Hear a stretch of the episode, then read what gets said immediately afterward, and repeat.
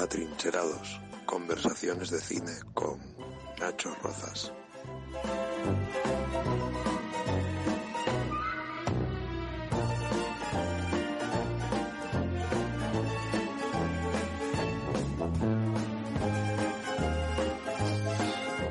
Hola a todos, espero que estén ustedes bien llevando este encierro con filosofía y bienvenidos a Trincherados.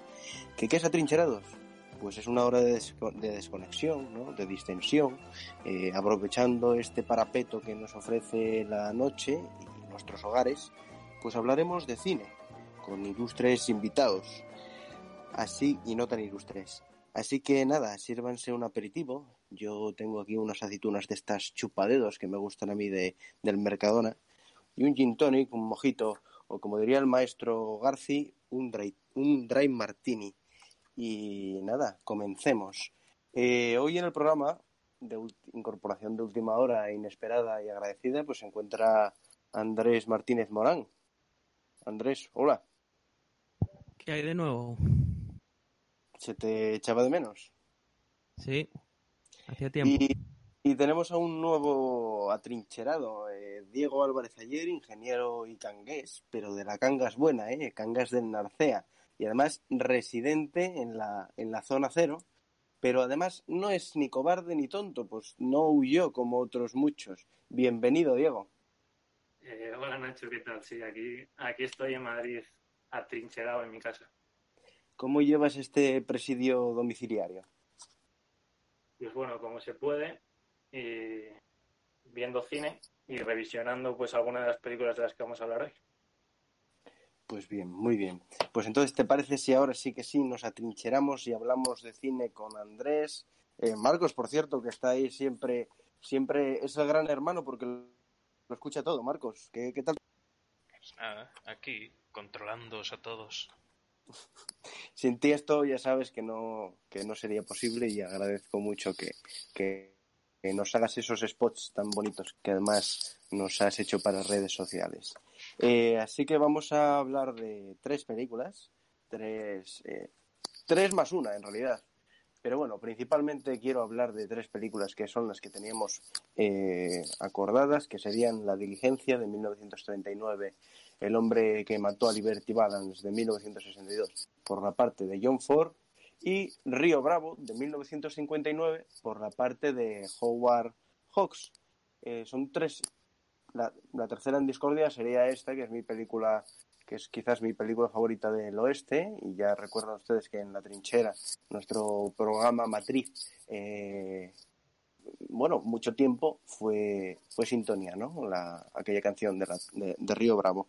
Y por otra parte también podemos comentar, aunque sea de manera tangencial, eh, El Dorado, la película también de Howard Hawks que imita, eh, sigue ese ritmo, ese, esa misma pauta de, de, de, de Río Bravo. Así que si os parece, eh, ya abro la, la, mesa. Esto es una mesa virtual en realidad, porque cada uno desde su casa no, pues tiene que, que aprovechar y, y, hablar cuando, cuando buenamente pueda. Abro la, la, mesa, como decía, la mesa virtual, y hablamos de la, de la diligencia. ¿Os parece, ¿Os parece bien? Me parece bien, sí. cronológicamente cronológicamente y además en importancia, porque es la, pre, la, pre, la película que quizás eh, marca un antes y un después en la historia de, de los western. Marca ese western eh, prototipo, arquetipo de, de, película del oeste, ¿no? Aparecen todas las situaciones, los personajes que, que se dan después y que es imitada en numerosas ocasiones, ¿no? Eh, por ponerlo un poco en contexto y que nuestros oyentes, pues, si no la han visto, animarlos a que la vean, eh, es la historia precisamente de una diligencia, ¿no? De unos personajes en un lugar común, que es la diligencia, atraviesan diferentes circunstancias, eh, diferentes riesgos, ¿no? Que los ponen en, dificultades eh, y hacen que las relaciones sociales entre ellos, que yo creo que es lo que lo principal de la película, ¿no? Afloren las relaciones personales. No sé vosotros qué impresión os da, de qué va la película. ¿Cuál es esa impresión que tenéis? Bueno, yo creo que, como tú dices, la, la diligencia pues es el, un poco el hilo conductor de la película, pero lo, el, de lo que realmente va la película en sí es de las relaciones personales entre todos los todos los personajes que, que se citan en ella, ¿no? Y Claro. bueno, yo, yo querría empezar, comentar, empezar comentando esta película con, con la importancia que tiene la diligencia en sí. Pues seguro que tú te acuerdas de, de un programa de Cowboys de este año, cuando se pusieron a hablar de, del irlandés. Sí, Y, y estaban comentando, eh, bueno, empezó García a hablar de, de los planos y tal, y estaban diciendo que para ellos no era una obra maestra. Y empezó García a decir que para él no era una obra maestra porque, porque la película en sí, lo, de lo que hablaba, más allá de los personajes, era del, del, del viaje este que hacían en coche a la, creo que era la- a la boda, ¿no? De, de la hija Sí, de de- Joe. Y sí. decían que, decía, decía él que la película no era redonda porque lo que era el viaje en sí se perdía. Y había escenas muy largas y que la- el espectador desconectaba y, y no veía que lo que estaba llevando a la película era ese, ese viaje, ¿no? Ese viaje que estaban Sí. haciendo. Y yo creo que en, esta, en la diligencia, precisamente, eso es lo que mantiene viva la película, pues todo lo que dura, dos horas, no sé cuánto dura, que es el viaje en diligencia que nunca se cae. Y ahí Claro. yo creo que se marca que es una obra maestra de verdad.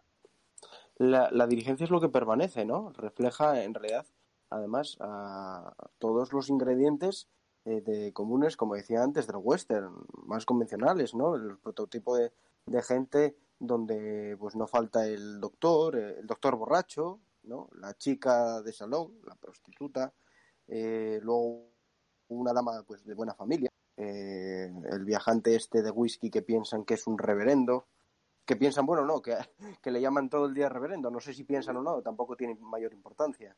Eh, el sheriff, el jugador, el banquero eh, y por supuesto, bueno, el, el personaje de John Wayne, eh, Ringo, que es el forajido, ¿no?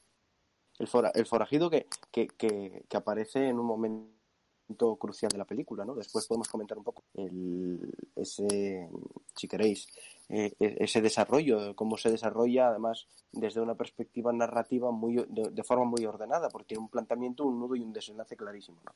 Pero es lo que tú dices, mantiene o, perpetúa ese viaje y el viaje no deja de tener importancia. Se ve en todo momento eh, el viaje, ¿no? Andrés, ¿tú, tú, ¿tú qué primera impresión tienes? No sé muy bien decir que ya hayas dicho, o sea, eh, al igual que muchas obras eh, de, de John Wayne siempre tiene, perdón, de John Ford siempre tiene eh, los personajes, muchos de ellos además siempre interpretados pues por sus secundarios de siempre, ¿no? Andy Sí. Devine en el papel de, eh, bueno, del, del borrachín, el, el, no me sale ahora el nombre del, del, comer- ¿De qué? del comercial de whisky, pero es otro que también suele hacer también así de papeles y generalmente semicómicos en sus películas. Eh, por ejemplo, cuando lo vimos salía también en la del delator. Pero quizás en esta Eh, ah, película... Don- Don- Donald Mick, el que hace de Pico. sí, Donald Mick. Sí. Eh, pero en esta película quizás incluso tienen un rol más importante que, que no. O sea, quiero decir, eh, la verdadera aventura, por decirlo así, está en el, en el propio desarrollo de los personajes. O sea, como un poco. Ella se llamaba Dallas o Kansas o. Dallas, ¿Cómo se llamaba? Dallas, Dallas. Dallas. Un Clip, poco eh, como Dallas pasa a ser una mujer eh, que espera, pues, que espera de sí misma jamás poder comprometerse con un hombre, ¿no? De, de que espera prácticamente vivir siempre de lo mismo hasta hacerse vieja y un poco tener un fin un poco, digamos, eh, solitario y tal, cómo conoce un hombre, cómo quizás precisamente el personaje que menos evoluciona es el propio Ringo, porque eh, desde, su prim- desde la primera vez que aparece con ese zoom, su objetivo está en, en ven- en vengar la muerte de, de su hermano, si no me equivoco. Y Sí. es- eh, se encomienda ese. A diferencia de otros personajes, no tiene un giro inesperado en su vida. Sí que es verdad que aparece Dallas y se da cuenta que hay algo, eh, que existe algo importante en su vida más allá de la venganza. Pero realmente, no sé si se me está cortando porque lo tengo en rojo, pero eh, realmente la diligencia también trata de, de cómo evolucionan una serie de personajes. Sí, es, es eso. Es eh, la evolución desde, desde un principio en el que, eh, bueno, eh, dos personajes que están fuera de toda eh, de todo orden social, que serían el doctor borracho, ¿no? Que además hay que destacar la, la, interpretación de Thomas Mitchell en el, en el- en el papel de Doctor Boom. Lo comentábamos el otro día, te mandaba un WhatsApp, Diego, diciendo, joder, es que el personaje del médico es fantástico en todo lo que hace. Me parece un personaje redondo, eh, completo. No sé si tú tienes, compartes esa eh, impresión que tengo yo. Eh, sí, me hizo gracia cuando me lo, cuando me lo comentaste porque pensaba exactamente lo mismo, que era el, mejor personaje de la película. Y además es que bueno, los diálogos que, que tiene son como muy ingeniosos y, y tiene, tiene puntazos brutales. Yo te lo, te lo comentaba en el WhatsApp, el, el comentario que le, bueno, que le Sí. hace, yo no, no recuerdo si, si fue John Wayne o, o Sí, el- fue a Ringo. Ringo le estaba recordando cómo curó, no sé si era el codo de su, de- de- cómo le, le curó el codo, ¿no? cómo le, cómo le había curado el codo al hermano, aún Exacto. estando Ah. borracho como una cuba. Y él le contesta que, que, bueno, que siempre se agradecía un piropo así. Un piro Sí, pro- sí, sí. profesional, sí. Y luego tiene, tiene, es eso, tiene comentarios muy ingeniosos. Al principio él sale recitando, no sé si es la Iliada o parece, mm, eh, luego también recita algo de María Antonieta, no sé qué. eh, Cójame, señora, Madame la Condesa, dice, cójame, Madame la Condesa, camino de la guillotina, algo así, cuando los echan del, del, del poblado, ¿no? Que, y, y luego tengo anotada yo una frase de él, dice, cuando le preguntan si él quiere, hacen esa primera parada, ¿no? Porque eh, vamos a hacer aquí esta, la diligencia, pues eh, es una película, como decía antes, muy narrativa, tiene ese, esa presentación de personajes en el pueblo inicial, eh, como, vamos, presentación, inicio del- de la trama, un nudo que sería varias paradas a lo largo de- del trayecto de la diligencia y el desenlace final una vez que lleguen ya a su destino, ¿no? Pero hay un momento en el que dice, cuando están decidiendo si quieren, si quieren continuar o no el camino, que está la amenaza constante, que la amenaza constante se resume, yo lo, lo veo como un símil que utilizaron después muchas películas de ese enemigo que no se llega a ver, ¿no? O Sí, se ve solo una vez, que es Jerónimo. Dicen Sí. la palabra Jerónimo y todo el mundo tiembla, ¿no? Parece que es el gran miedo, ¿no? Que tiene. Y, y pues cuando están diciendo si, si, si quieren seguir o no, él dice, yo no soy filósofo, señor, yo soy fatalista. En alguna vez, en cualquier momento, en cualquier parte, habrá una buena bala o una mala botella esperándome, ¿no? Y eh, tiene frases muy ingeniosas, pero es bueno.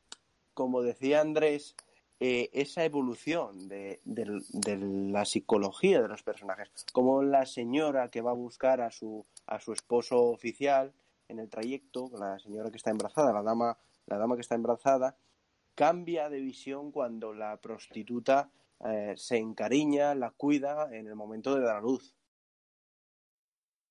Sí, yo creo que lo que tú comentabas, ¿no? El médico es como el, el personaje quizás más redondo de la película y es esa persona que, bueno, es un borrachín, un médico, bueno, no sabemos si muy buen profesional o no, que es como una persona de poca clase, podemos decir, pues que, o sea, John Ford lo encumbra. Y por otro lado está el, el banquero, que es el... Bueno, en, la- en la presentación de los personajes, el, el tío dice que, que algo así como que lo, lo que es bueno para los bancos es bueno para, la, para toda la gente o para el país. Para el qué. país, para el país. Entonces, entonces el tío empieza como muy arriba, eh, como, bueno, y de una clase social alta, y poco a poco en la película pues lo, lo va bajando, ¿no? Cuando está en la diligencia hace varios comentarios que es en plan, eh, bueno, tengo algún apuntado, de, de, pues América tiene que ser para los americanos, el gobierno no debe intervenir en los negocios, eh, este país necesita un hombre de negocios de presidente, Sí, tiene Y- toques de liberalismo económico ese hombre, sí, desde Y luego. te- es como una premonición, ¿no? De, de- del presidente y tal, pero bueno, y, pero lo- como que empieza arriba el personaje, pero él lo, lo va bajando, bueno, esos comentarios que, bueno, John Ford no creo que estuviese muy de acuerdo con eso, Y si te fijas, cuando, cuando van a llegar los indios, es en el único momento en el que él se relaja y dice, bueno, ya está, ya vamos a llegar. Y entonces es cuando lo baja abajo del todo, le dice, este, este tío no sabe nada de lo que habla, y es justo cuando llegan, lo, cuando llegan los indios. Sí, sí, sí, desde luego.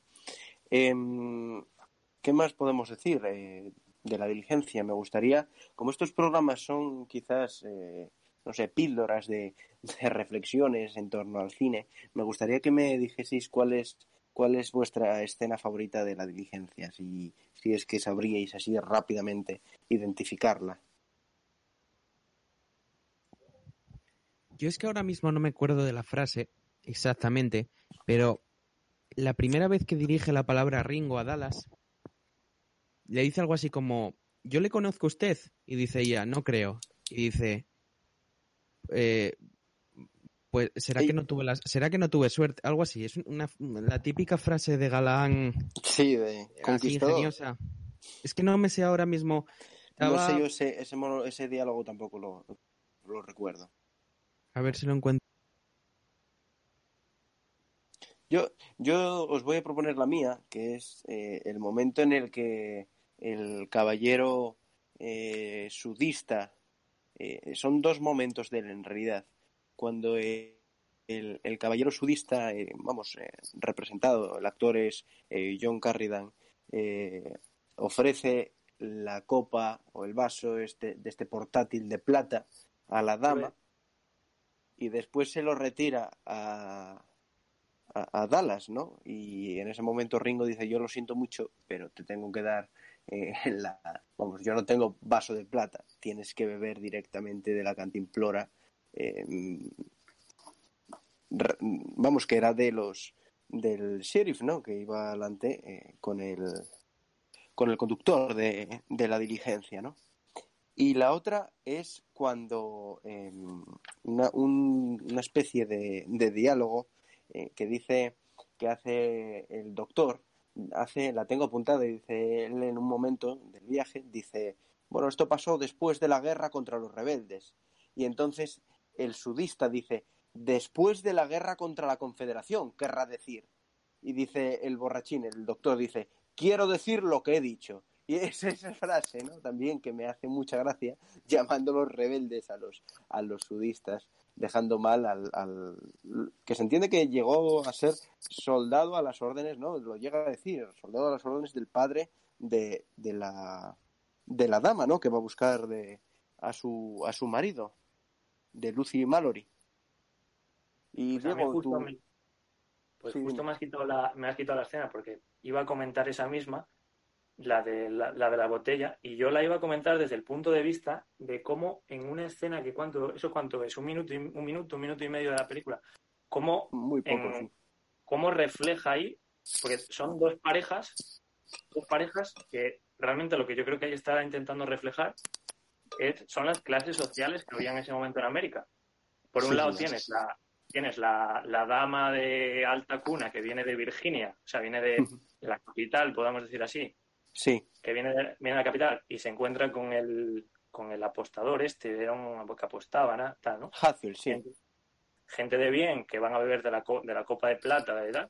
Y cómo eh, pues John Wayne y, y, Dallas tienen que beber de la botella porque no tienen eso. Y cómo refleja las clases sociales y después cómo vemos que la clase social alta, como pareja o como individuos, al final no les va tan bien como a, como a los otros dos, ¿no? Entonces yo creo que en un minuto y medio hace una contraposición que es muy buena. Pero como me la habías quitado, voy a decir otra, que es cuando llegan, al, cuando llegan al pueblo este del mexicano. Sí. Y, y de repente, claro, ellos están muy asustados por todo el tema de Jerónimo y los apaches y tal y le y le y de repente entra la mujer del mexicano y, le, y no me acuerdo qué personaje es, le dice anda pero si pero si es un apache ¿qué hace, qué hace aquí un apache? dice bueno es mi mujer dice pero cómo está usted casado con un apache dice bueno porque así no va a venir Jerónimo a quemarme la casa o algo así le comenta es, es muy buena esa escena también esa es una muy buena escena muy buena acción pues si os parece, apartamos un poco la diligencia, que sin duda alguna, yo creo, en mi, en mi opinión, ¿no? es el mejor film fordiano de antes de la guerra. Porque recordemos que es del año 39, así es antes de la Segunda Guerra Mundial. Y pasamos, por seguir con, con John Ford, a una película ya de, de verdadera senectud, ¿no? Del año 62, eh, El hombre que mató a Liberty Balance, que es una película, yo creo, sorprendente en cuanto al final, ¿no? No vamos a destripar el final porque sería quitarle toda la gracia a la película, pero vamos a, indagar un poco en ese, en ese argumento, ¿no? Y lo, lo describo brevemente para, bueno, para aquellos que no... Una breve sinopsis, ¿no? Que en este caso sería Ramson Stoddard, que es el personaje de James Stewart. A mí en el fondo me gusta más dirigirme a los personajes por el nombre de los actores. No sé si a vosotros al final os pasa lo mismo que a mí. Sí, yo, bueno, mejor el nombre del actor, yo creo, ¿no? Pero es más visual. Es más visual, sí. Entonces es el personaje de James Stewart, que es un senador de los, vamos, del Congreso de los Estados Unidos, llega a, al pueblo, que ahora mismo no recuerdo cómo se llamaba. Eh, Shimbon puede ser, algo así, ¿no? Sí. Ah, sí, exacto. Pues eh, llega al pueblo eh, acompañado de su mujer, que es en realidad Vera Miles, y la actriz Vera Miles, y van a lo que parece ser el funeral de un antiguo amigo que se llama Tom Donifon, que es, en, es John Wayne, ¿no? Y um, luego entonces la historia eh, sigue porque le piden que comente a un periodista del, eh, ¿cómo era? Shimbon Star, creo que se llamaba el, el, periódico, que era muy buen, muy, bu muy buen nombre, el Shimbon Star, ¿no? Eh, y eran buenos periodistas, desde luego. Le pide que le cuente la historia de quién era Tom Donifon, ¿no? Entonces, eh, él hace una especie de flashback y se ve como él es abogado, llega al pueblo, le ocurre una serie de circunstancias cuando se topa con Liberty Balance y van desarrollando la historia entre James Stewart, eh, Vera Miles y John Wayne, eh, todo entrecruzado con la historia de Liberty Balance, ¿no? Algo así. Por no destripar mucho del argumento, porque en realidad yo creo que lo, lo que presta de la película es verla y, conocerla viéndola, ¿no? No sé si se me ha ido algo que crees que sea importante de la película. Destrip vamos, para entablar una, una especie de coloquio. No, bueno, yo creo que está bien como a modo de resumen, sin destripar mucho más allá, ¿no? Está bastante bien comentado. Yo creo, bueno, yo no, no, he visto todas las películas de John Ford, pero las cinco o seis películas que yo he visto, esta es la mejor sin ninguna duda. Es una película redonda absolutamente y, y, es una de, o sea, para mí es una de mis películas favoritas. Justo hoy, un, un tuitero, eh, sí. bueno, Fel Blanc se llama, publicó un tuit eh, preguntando a la gente cuáles eran sus cinco películas favoritas. Sí. Y él incluyó esta, incluyó esta, y bueno, yo estuve nada, cinco minutos pensando a ver cuáles podrían ser las cinco, y esta la, la incluí entre las cinco. Es que me parece una película absolutamente redonda y... He de, he de reconocer que yo también vi el mismo tuit. Ah, lo, lo, viste, ¿no? Sí, sí, también sigo a Felblanc. Vale, y que marca además un... Es, es, lo que tú contabas, bueno, contabas que era antes de la guerra el, la, la, película de la diligencia y sí. que es en la antigua América, ¿no? Este es como el paso entre la antigua América y la nueva América que se basa en la ley y todo... Y todo claro, yo creo... bueno, el trasfondo de la película es la llegada del ferrocarril, ¿no? Al final de... No, no es la llegada del ferrocarril, sino el cambio, mmm, el paso del tiempo entre una sociedad que se basa en la ley de, del oeste, como muchas veces se encarga de decir Liberty Balance, la ley de, de sí, la ley del oeste, y la ley de Ramsey Stewart, de James Stewart, del abogado, la ley de Estados Unidos. ¿no? Ese es, yo creo, el argumento principal de la, de la película. Además, subyace un, una importancia eh, grande de la democracia estadounidense, ¿no? Se está creando el Estado. Es en la época de Lincoln. Se está, fraguando, se está fraguando la guerra. Sí, pero profundizando un pelín más en, en, lo que dices sería, pues como un enemigo, ¿no? Que es el Liberty Balance. Y yo creo que la, el trasfondo de la película es el enemigo, eso, el Liberty Balance, y cómo se puede luchar o cómo solucionamos el problema que tenemos con este enemigo, ¿no? Es en plan, a través de la ley, James Stewart, o todavía a través de la pistola, que ahí pues sería John Wayne. Yo creo que ese es el trasfondo de... Sí. De, y el enredo de cómo tenemos que resolver este problema que se nos presenta en este punto de la historia de Estados Unidos que estamos, que es pistola todavía o ya hacia la ley. Exactamente. Y de hecho existe un reconocimiento, ¿no? De, de del propio eh, James Stewart encarnando la civilización, ¿no? Eh, a ese antiguo sistema de orden de, del revólver, ¿no? Cuando él llega allí al pueblo y lo primero que hace cuando ve el cadáver de su amigo, de, de John Wayne, muerto ya, ya son viejos, ya eran viejos, eh, cuando ve ese, el cadáver de su amigo, pues dice, ¿dónde está su revólver?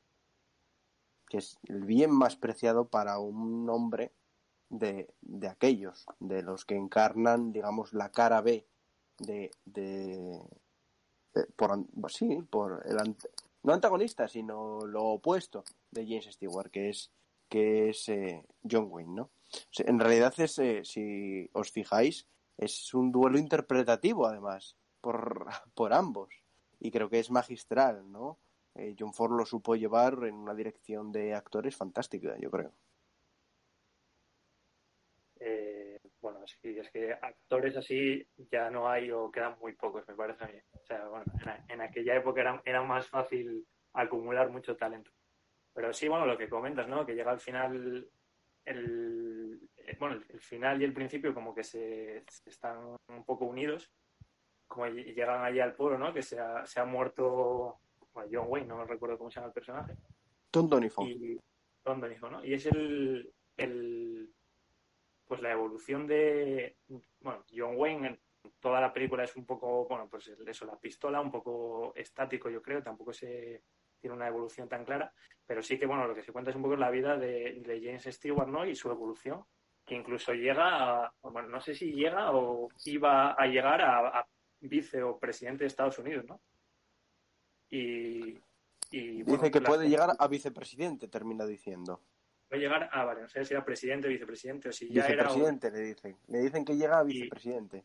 Y, yo creo que también hay un poco ahí de, sin, es difícil contar esto sin destripar nada de la película, ¿no? Pero un poco hay la contradicción política de cómo alguien puede llegar muy arriba con méritos un poco dudosos, por decirlo suavemente y sin decir más de la cuenta, ¿no?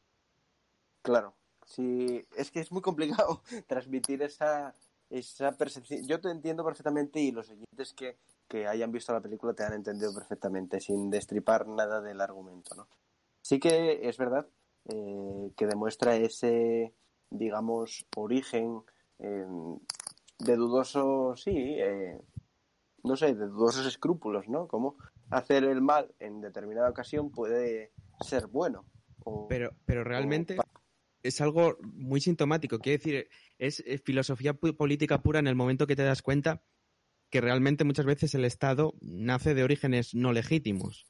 Es decir, nace de una violencia que a fin de cuentas es necesaria para protegerse ya sea de, bandidos, de pues de otra, de otro poblado, de lo que sea, pero a fin de cuentas eh, todo en su origen pues no es eh, color de rosa.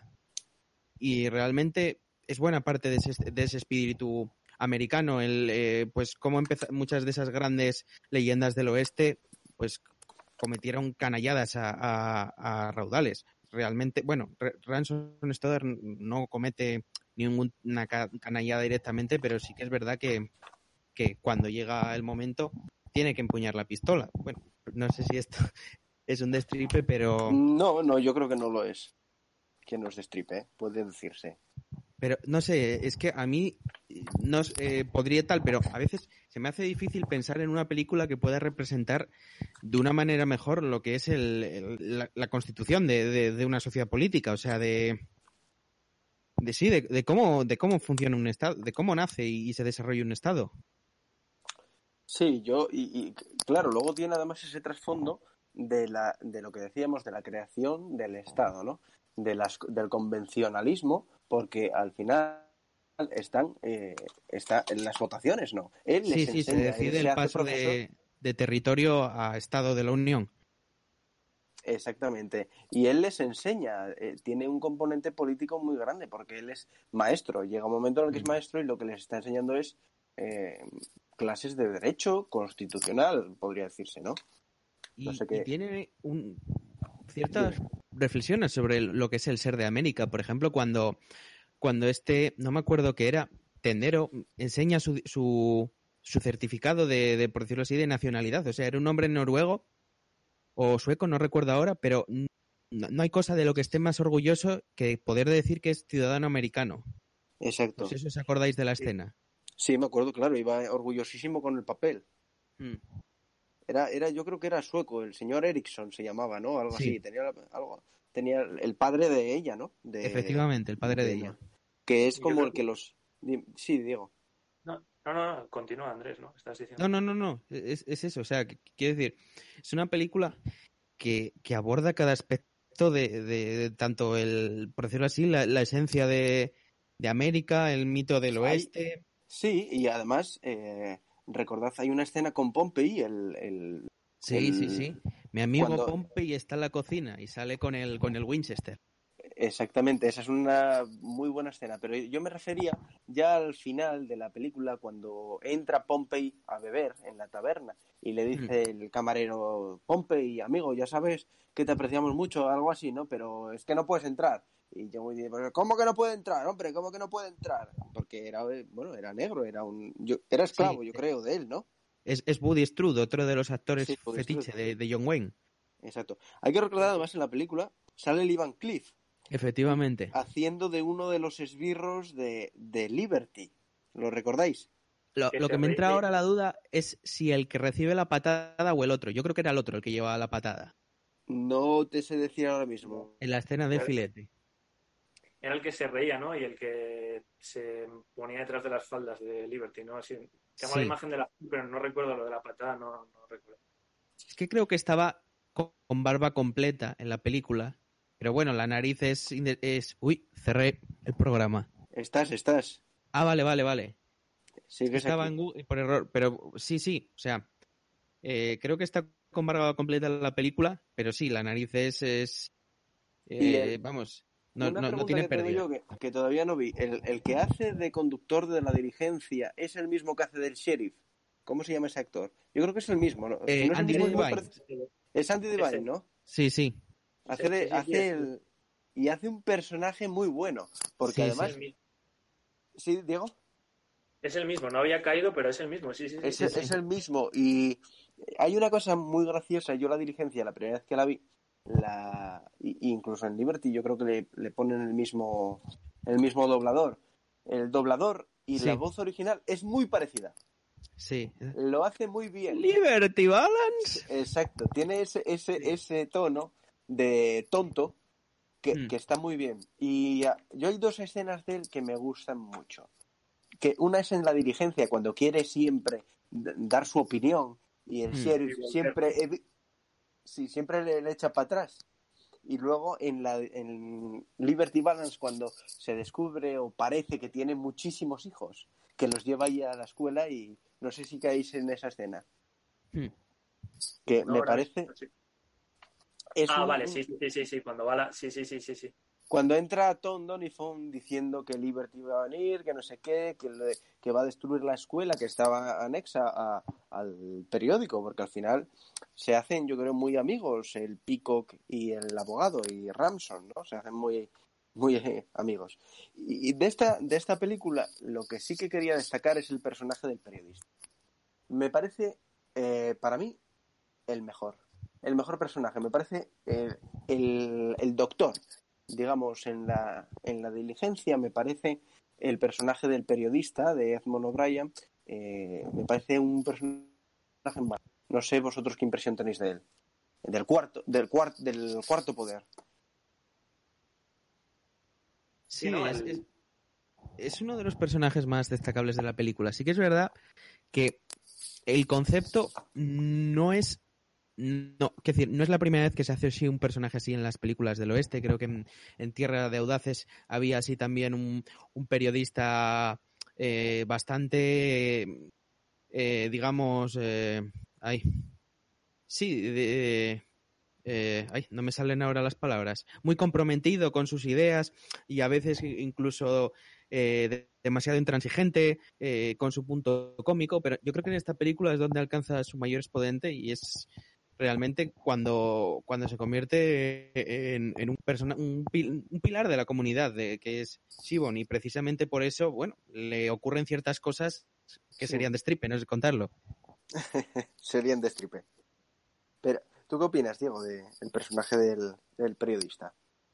Sí, no, me gusta el punto ese de comparación que, que has hecho con, con el médico de, de la diligencia, porque son esos personajes que, que de primeras pueden pasar desapercibidos, pero que son esos secundarios que a lo largo de la película, cuando acaba la película y piensas en lo que has visto, pues te das cuenta de que en ciertos momentos de, de la película son los que están sujetando precisamente lo que está pasando, ¿no? Y, sí, sí, me, el periodista me parece seguramente el mejor personaje de la película. Yo creo yo creo que sí. Sí, reflexionado desde, desde sí, desde una segunda vis- visualización o, desde una posterior indagación, o, vamos, fijarse, con, con- como digo yo, una primera visualización está bien verla entera, sin una libreta al lado, ¿no? Pero después tú te sientas y tienes que reflexionar sobre ciertas eh, tomar nota, como nota, lo decía antes, yo creo que fuera micros, eh, que yo en mi cuaderno de notas es muy, muy, digamos, heterogéneo, porque al final tengo siempre lo titulo igual, que es notas a Río Bravo, y empiezo sobre ella, ¿no? Notas a la diligencia, notas a Pro- Cowboys de Medianoche y la fecha. Creo que hay que hacer eso, ¿no? Y, esta vez que lo vi me fijé mucho en el personaje del periodista, porque como las tenía una detrás de otra, las vi de forma eh, consecutiva, sucesiva, perdón, y me fijé en eso, en esa comparativa. Y tiene esas frases que tenía el doctor en la otra, esas frases que decíamos antes de intelectual, en realidad, de recitar a, a- a- frases de, de mucho pozo intelectual. Él di- dice un momento, hace unos discursos, ¿no? Esas diatribas que hace él. Eh, dice, yo soy la conciencia de Shibon, soy la voz del pueblo, soy sí. quien nos arrulla Sí. por la noche. Tiene esas frases que dice, yo no soy un político, yo eh, hago y deshago a los políticos, derrumbo gobiernos. Eh, Ya, esa y- me recordó un poco a Pedro, Sánchez, a Pedro Sánchez, tío, a Pedro J. Ramírez, diciendo derrumbo J. gobiernos. Muchas de las películas de, de John Ford suelen tener un personaje que, que son los- eh, aquellos que irradian sabiduría, pero al mismo tiempo tienen su punto de marginalidad. O sea, y por de ejemplo. comicidad. eh, de- ¿Perdón? De comicidad, de comedia. Sí, también, por ejemplo, en, en, en, en, em, ay, oh, eh, Pasión de los Fuertes, sí. hay un, un- un- un- uno que recita Shakespeare y sabe muchos poemas y también es un personaje borrachuzo, tenemos al médico en la diligencia y aquí en cierto modo eh, es este personaje, es, el periodista. Es verdad que no, no es un personaje tan marginal, sino que es un pilar fundamental de la comunidad, pero sí que Sí, le vemos que tiene ciertos defectos que son reflejados cómicamente. Ya lo digo, eh, pues quizás ser demasiado intransigente y este tipo de cosas. Pero sí, todas las películas tienen un personaje, por decirlo así, imperfecto, pero que, que irradia sabiduría. Sí, a mí de verdad me gusta mucho esta reflexión que estamos haciendo con los periodistas. Voy a pasar a lo mismo. eh, quiero que comentéis eh, vu- vuestra escena favorita. Y ahora vamos a empezar por Diego para que yo no le pise, no le Ah. pise la escena. Bueno, yo, hay, bueno, hay varias escenas, pero yo la, una que me, que me gusta bastante es la escena esta en la que no recuerdo exactamente cómo es- cuál es el contexto, pero es algo así como que están haciendo unas elecciones porque tienen que mandar, a- o bueno, haciendo una reunión ahí Tienen que mandar tienen que mandar dos delegados. a alguien al Congreso, ¿no? O un congresista o algo así era, ¿no? Sí, a, a dos congresistas creo que era. Tienen que mandar a un congresista, ¿no? Y empiezan a hacer allí la reunión y tal. Y creo recordar que primero querían enviar al sheriff. Y del sheriff no quería, o no me acuerdo por qué, no, al final no lo, no lo iba allí. Y eh, después quieren mandar al periodista. Y el periodista tampoco quiere ir porque tú comentas, ¿no? Yo no voy ahí, Sí. yo de gobierno está. Y al final, yo creo que esto es también, aquí se intenta de alguna manera, pues, dar una visi- esa visión eh, personalista y meritocrática de América, al que al final por votación popular acaban queriendo mandar es a James, a James Stewart, que acaba de llegar al pueblo como quien dice, pero todo el mundo dice, "Ah, este es un hombre de leyes, es un tal, es el tío más preparado, y bueno, ya que lo que tenemos aquí, pues vamos a mandar al mejor y lo mandamos a él. No sé, a mí me parece que, que en poca, también, pues en tres, cuatro minutos de escena, no sé cuánto puede durar esa escena, pues que, pues que es que es que se refleja América en, en tres minutos. Es que me parece una, me parece una escena, pues eso, muy destacable. Es una gran escena. Además, tiene también su punto de comicidad con el periodista. Porque a quien primero quería mandar era a Tom Donifon, pero Tom no quería. Re- eh, no sé si lo recordáis. Y la escena graciosa es cuando dice el bar está cerrado. Y, y cuando termina la serie, porque por, por ley, pues el bar está cerrado. Pero cuando Sí, sí. termina, ha terminado, se declara al final, pues el bar está abierto y todo el mundo bebe. Es una, una escena muy buena. Andrés, ¿tú cuál seleccionarías? Yo me quedo con, con la escena del filete, porque es una escena que me sé casi los diálogos de memoria. Pero voy a, a mí una que también que me gusta mucho, que es más un momento cómico que, que otra cosa, pero cuando están teniendo el debate que si territorio, estado y tal, el, el candidato este, el bueno, el conferenciante este, lo que sea, creo que era un hombre de negocios eh, que se presenta contra Stoddard, además de hacer una entrada así muy triunfal, eh, con, supongo que habría gastado bastante dinero en la campaña, en un momento saca un papel y dice, tenía reservado un discurso para este momento, pero creo Sí. que es mejor que me deshaga de él y diga las palabras de corazón. Arroja el papel, se agacha uno de la primera fila, recoge el papel y dice, "Pues está en blanco. Recuerdo perfectamente esa escena. La escena era, se levantaba una especie de señor que era, no, no era un señor, era un eh, coronel sudista que lleva la casaca sudista, lleva la casaca Mm. gris además de la Confederación. Se levanta a dar esa, esa especie de, eh, sí, diatriba a favor de uno de los hombres de negocio que ya además era eh, congresista, que se le ve mm, vestido además. Me gusta mucho que saques esa escena porque se le ve eh, vestido eh, impoluto, ¿no? Con un traje Mm. que brilla. Y luego, por comparativa, a James Stewart que va con el brazo allí, ¿no? ya no sé, con el cabestrillo, el, el, el- el traje roto. Si os fijáis, lleva Sí. el traje verdaderamente roto y a la- a la- Polvoriento. ¿no? Y esa, esa, esa escena es muy buena, se levanta, ¿no? Y quien recoge el, el- ese papel en blanco y lo mira es el médico, es el hombre que lleva el, me acuerdo, porque lleva el sombrero de copa, Ah, que sí. es el médico del pueblo, que es el que al final, bueno, no lo voy a decir porque sería tripar, me di cuenta. Vale, pues ahora os digo yo mi escena y pasamos a brevemente Río Bravo. Yo, mi escena es muy simple, es el inicio, cuando él llega, cuando James Stewart llega al pueblo, tiene una especie de, de frase buenísima cuando lo está contando, ¿no? Dice, hace muchos años me licencié en Derecho, con la maleta llena de libros, el reloj de oro de mi padre y 14 dólares y 80 centavos en efectivo, había tomado al pie de la letra el consejo no me acuerdo quién, vete al oeste, muchacho, en busca de fama y fortuna y también de aventuras. Y entonces es cuando eh, empieza eh, la historia, ¿no? Que, es, si os dais cuenta, se basa precisamente en... Hay un objeto que tiene, dos objetos que tienen mucha importancia, que son los libros de leyes y el reloj del padre de él, porque al final él mira el reloj del padre, de oro, el reloj que le había dado el padre, ¿no? Me parece que es una película redonda y en este caso eh, yo quizás diría, eh, por comparativa, ¿no? A, la otra, como cerré, eh, como cerré la diligencia, pues yo creo que este, este western es la mejor película o el mejor western sobre el propio fin del oeste que decía antes Diego, ¿no? Sobre la transición entre el oeste y Estados Unidos. No sé si Sí, yo estoy de acuerdo con lo que dices y yo quería comentar una cosa que hace un tiempo te lo, te lo dije, no sé si te acuerdas. La última vez que vi esta película fue hace, no sé, dos meses, no me acuerdo cuándo fue. El día que yo, bueno, un domingo por la tarde yo me pongo a ver esta película y por la noche, el mismo domingo, muere David Gistao. Y tú, no sé si te acuerdas que ese día, no sé si a las 12 de la noche o por ahí, compartiste un vídeo en Facebook en el que salen Garci y Gistao en Qué grande es el cine, hablando de esta película. Sí. Justo hablando de esta película. Yo no conocía ese vídeo, no, no sabía que, que Gistao había estado allí, no, no, sab- no conocía el, Sí. ese pro- Eh, es sí el cuando programa, hacían- pero eh, Pero blanco y negro, el de Telemadrid era. Sí, pero yo o sea, conocía el programa, pero no el programa de justo hablando de el, Liberty Balance. epi- el episodio de Liberty Balance.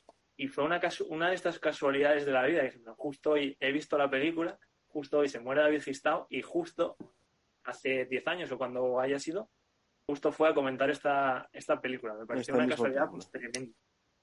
Es una, pues es una bonita casualidad. Un homenaje a Gistau en su un día triste, la verdad. Fue un domingo, si no me equivoco. sí. Un domingo, Domingo, es- pues, nada.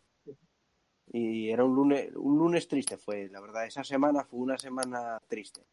Eh, Una, bueno, me- a mí, sinceramente, me puso muy triste. Después, bueno, publiqué una especie de obituario, carta de agradecimiento a Gistau. Yo nunca, evidentemente, nunca le, le conocí. Pero mira, os cuento una anécdota. Cuando se mudó a Madrid, eh, lo primero que hizo, no sé, yo creo que fue el primer día, algún día que lo desmienta él, si no, eh, cuando llega debió de salir, yo entiendo que salió a dar un paseo por ahí, cuando se instaló, salió a dar un paseo y me manda, no, no recuerdo si me, ll- me llegó a llamar o me estudio diciéndome, ¿sabes a quién acabo de ver? A David, a David Gistau, acabo de cruzarme, lo digo, joder, cago en la leche que te tal, de haberle dicho algo. Y con lo- eh, yo era un gran admirador de, era, soy y seré admirador de, de David Gistau. Y de hecho, mm, aprovecho para hacer un, una especie de publicidad, ¿no? Que es, eh, vamos a hacer un programa, no sé qué día, pero hablaremos con Álvaro Boro de boxeo, de películas de boxeo, lo es para homenajear a, David Gistau. Ya os pasaré el enlace que tiene él hablando de películas de fue no fue hace mucho con, con Federico cuando sacó yo creo que el libro de golpes bajos. Ya, os- ya lo buscaré y ya, ya os, lo, os lo pasaré. En cualquier caso vamos a hablar aunque sea brevemente de Río Bravo la tercera en discordia eh, porque tiene mm, de western es un western sin caballos en realidad si lo pensáis. Pues un western diferente es un western que es la película, esta es de Howard Hawks, eh, del año 59, protagonizada, este, vamos, excelente, por John Wayne, Dean Martin, Ricky Nelson, Angie Dickinson, que está fantástica, y el personaje que más me gusta, que es eh, Walter Brennan. También sale Warbo- Warbone, eh, pero bueno, a mí el personaje que más me gusta es el de Walter Brennan. Si os parece, eh, hablamos un poco de Río Bravo. ¿Qué impresión tenéis vosotros de, de Río Bravo? Diego, por ejemplo. Eh, pues La tienes lo- reciente, ¿no? la tengo reciente, sí. Un poco lo que comentabas tú ayer en el- la media hora esta que hicisteis de presentación y tal, eh, que es una, una película que va bastante pareja, que bueno, por eso la querías meter como cuarta, con El Dorado, ¿no?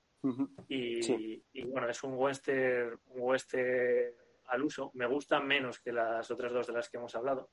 Ya te lo, te lo comenté ayer, que Hawks me gusta menos que, que John Ford.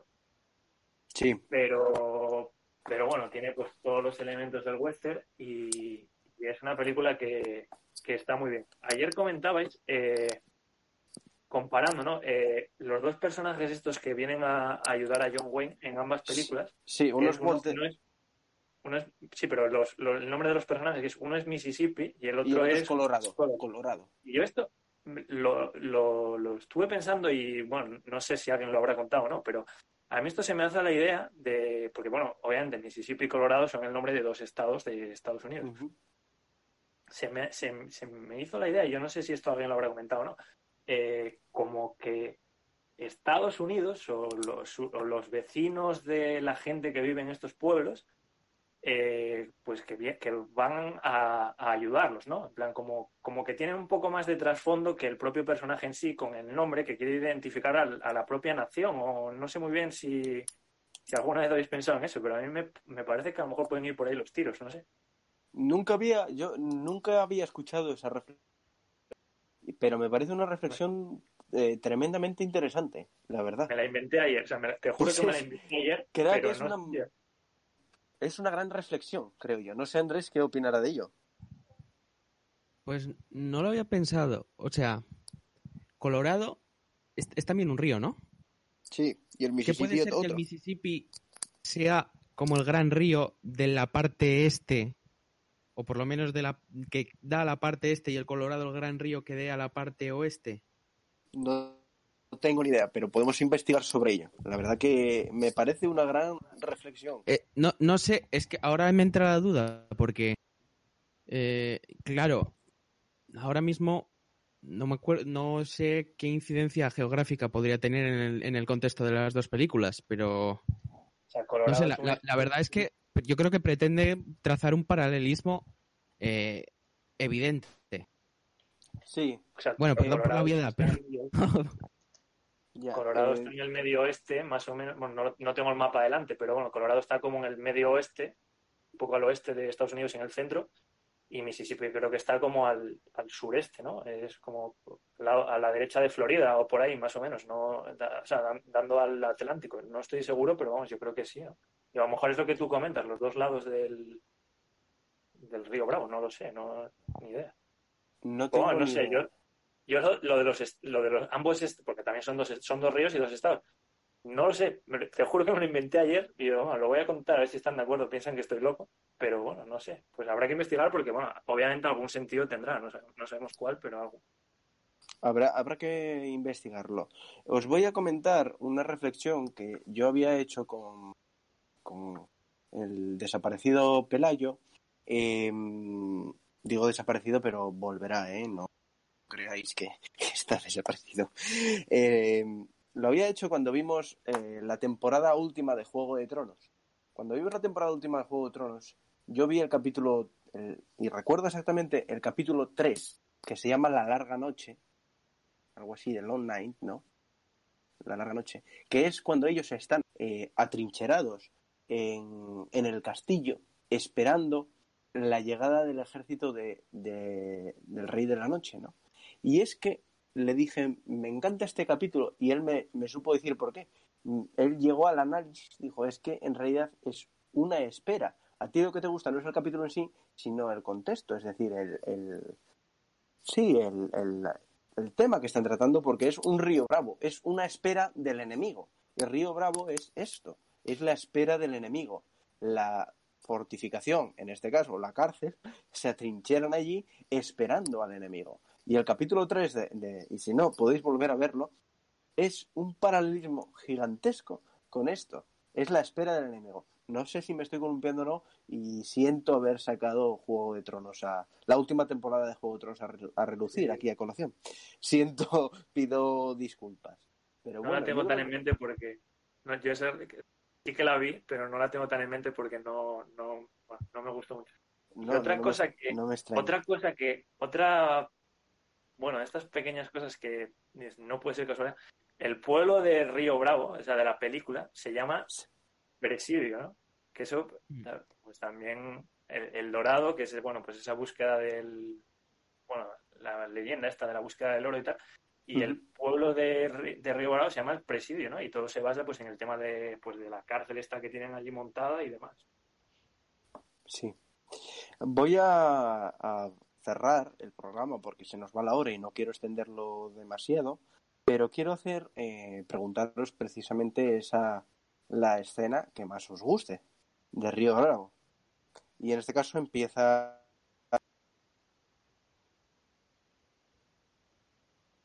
Andrés, es- sí, ah, me dijiste, es que justo Sí. se cortó. Sí, no, Eh, que te digo que cuál es la... la- No, yo, yo, yo aquí soy poco original, o sea, ya sabes cuál voy a decir, la misma que posiblemente dices tú, la, o sea, la espera y sobre todo cuando, cuando empieza la guitarrita eh, y, Cuando cantan. y- y empieza cierta canción que quizás eh, tenga alguna conexión con el programa, bueno, con la trinchera, no con la trinchera. Sí. Y Diego, tú. Eh, bueno, a ver, obviamente la que acaba de decir Andrés es seguramente la mejor, la que todo el mundo diría, cuando, cuando el ayudante del sheriff deja de beber y tal, deja la botella por, por ayudar a sus amigos y tal. Pero yo hay otra que, que me gusta y creo que es la primera vez que coinciden, no estoy seguro, que es cuando, cuando están jugando a las cartas ahí en la taberna esta y John Wayne piensa que la, que la mujer había robado los ases de la baraja, ¿no?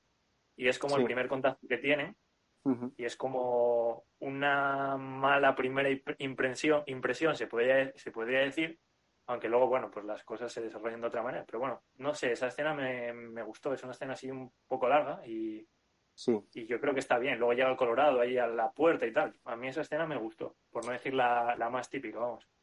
A mí voy a añadir el momento cuando Dean Martin, que es un borracho, ¿no? Al final es, es la rehabilitación de Dean Martin apoyado por, por un, amigo. Esa es la historia de la película o el trasfondo en el que subyace todo. Y voy a decir, cuando él entra en la taberna porque están buscando a uno en el pueblo, le disparan, le dan, está cojeando, está perdiendo sangre y entra, siguen los restos de sangre a la taberna, ¿no? Y, y, y al final, bueno, lo cazan porque está escondido, tal, lo cazan. Y le dice, eh, él, le dice este John Wayne a Dean Martin, al personaje de Dean, de Dean Martin, en un momento que estuvo muy bien porque no se lo esperaban, pero que la próxima vez los enemigos ya no iban a ser tan fáciles porque ya le esperaban. No sé si tenéis en, en la mente, no es exactamente así, pero este es el resumen de la escena o de eh, ese, ese momento que quería, que quería reflejar.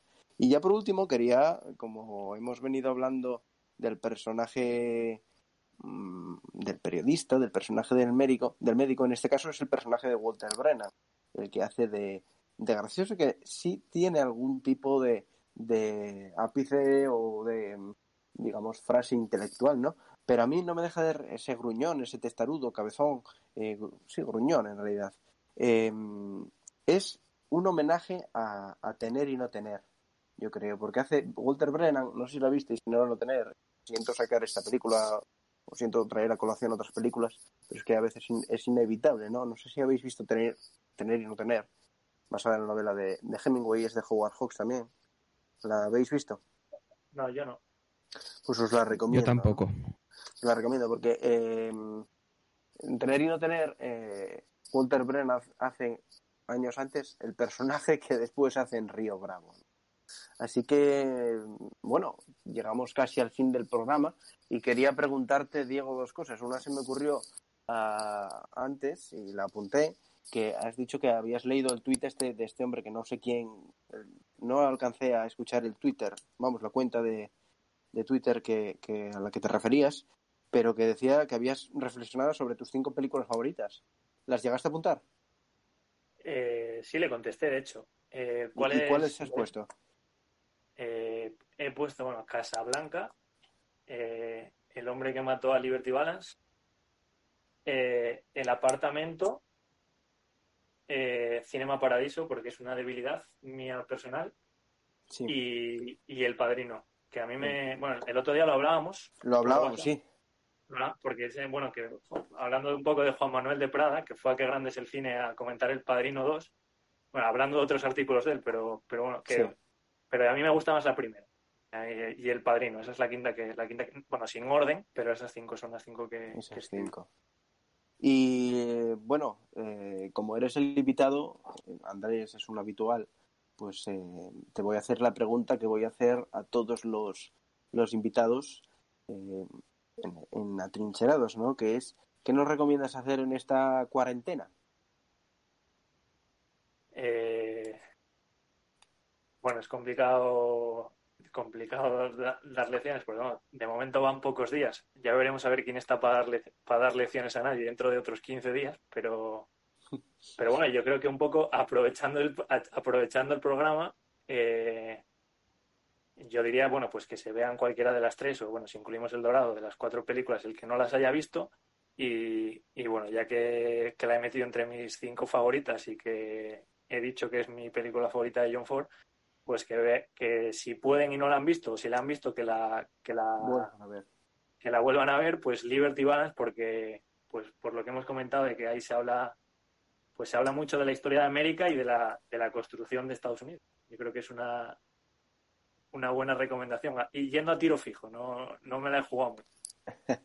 bueno, pues eh, Diego, estás invitado de nuevo cuando quieras, ya bien sea a hablar otra vez en Atrincherados de 10 a 11 o en el horario que, que se pueda hacer, o bien a participar en la tertulia más amplia, que no deja de ser esto, pero más grande de, de la trinchera. Así que gracias por, por animarte a participar. Sé que escuchaste algún que otro programa, sé que eres un caubófilo, eh, que, bueno, además eres un, un, tío con la cabeza y las ideas eh, bien puestas, ¿no? Así que nada, Diego, gracias por, por estar ahí a, al teléfono. Bueno, gracias a ti. Bueno, lo, lo, de la, lo, de las ideas y lo de las ideas y la cabeza, bueno, lo, lo, dices porque somos un poco parecidos, no por otra cosa. Pero bueno, gracias a vosotros. Eh, Andrés, Gracias por aparecer siempre es- a última hora. Siempre es un placer contar contigo y estás invitado. Ya te, te voy a pasar, te voy a pasar el resto de programación por si te quieres unir. Así que gracias, Andrés. Y Marcos, eh, hoy el gran ausente, a pesar de que habitualmente hablas, hoy estabas escuchando y espero que estos días de, de- de cuarentenamiento te atrincheres y veas alguna de las películas. Sé que alguna ya las has visto, pero que las vuelvas a ver para tenerlas en la mente y poder comentarlas en algún que otro programa. Tenemos pendiente que me digas tus tres películas para, pa- hacer el programa mano a mano, tú y yo. Eh, gracias, Marcos. Nada. Eh, y nada, hasta mañana que hablaremos de cine francés y la Nouvelle Vague.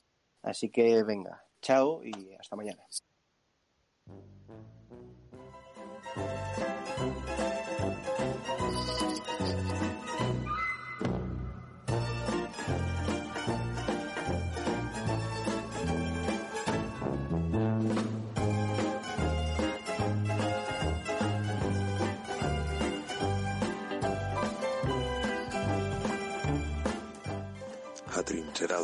Conversaciones de cine con Nacho Rozas.